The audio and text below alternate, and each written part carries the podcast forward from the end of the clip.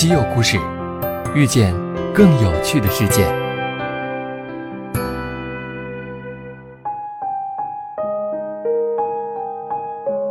西门子调频一八四七的听众朋友们，大家好！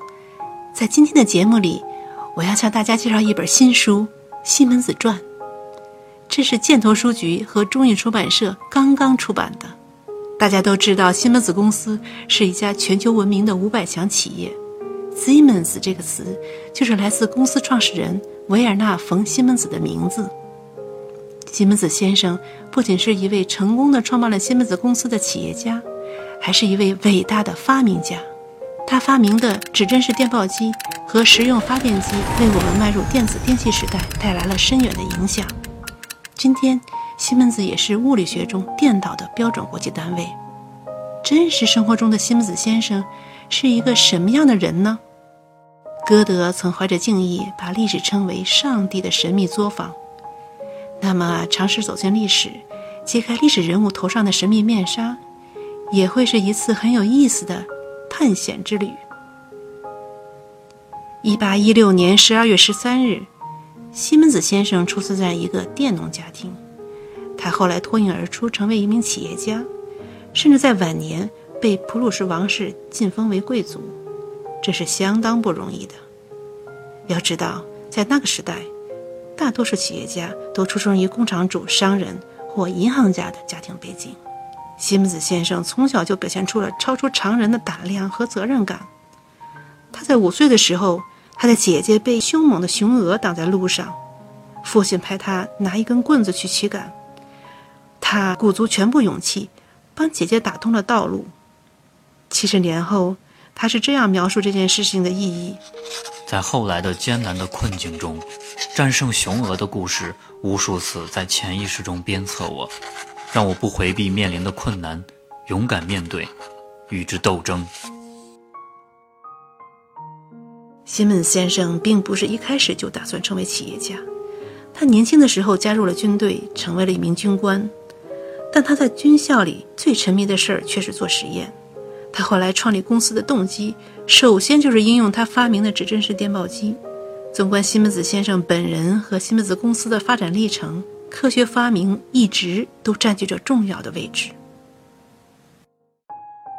说完了西门子先生在家庭中扮演的角色，在科学界取得的成就，现在终于可以说一说他作为企业家的一面了。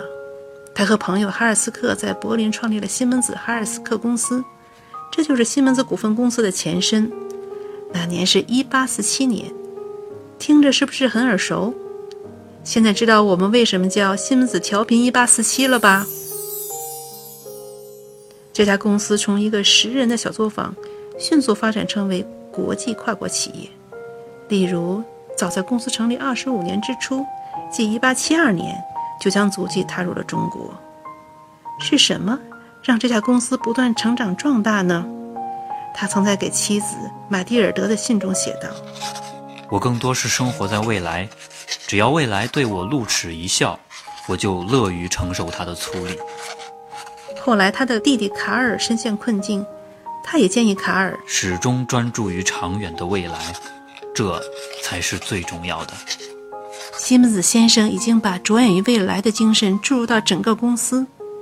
今天，在位于北京的西门子大楼大厅的墙上，镌刻着这样一句话：“绝不会为了短期利益而牺牲未来。”西门子先生出生在邮政马车的时代，长大在一个以农业为主的社会。当他去世时，汽车和地铁已经在行驶了。在那样一个变迁的时代。他努力追求着自己的目标，在这本书中，你能看到一个男人照顾家庭、勇担责任的无私奉献；你能看到一个发明家苦心钻研、乐此不疲的满腔热情；你能看到一个企业家投身事业、高瞻远瞩的坚韧意志。这本《西门子传》不仅记录了个人和企业的历史，也承载和传递了一种精神：在充满变化的年代，始终不忘初心。勇担责任，矢志创新，追求卓越。在二十一世纪的今天，西门子先生的精神仍然是我们的宝贵财富。他的生平对我们仍然极具启发和借鉴意义。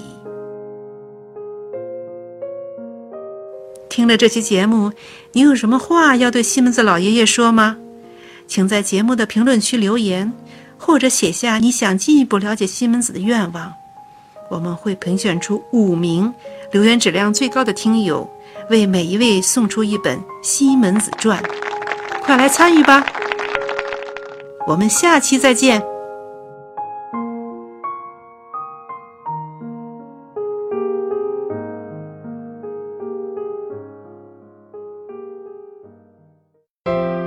订阅《稀有故事》，用知识唤醒你的耳朵。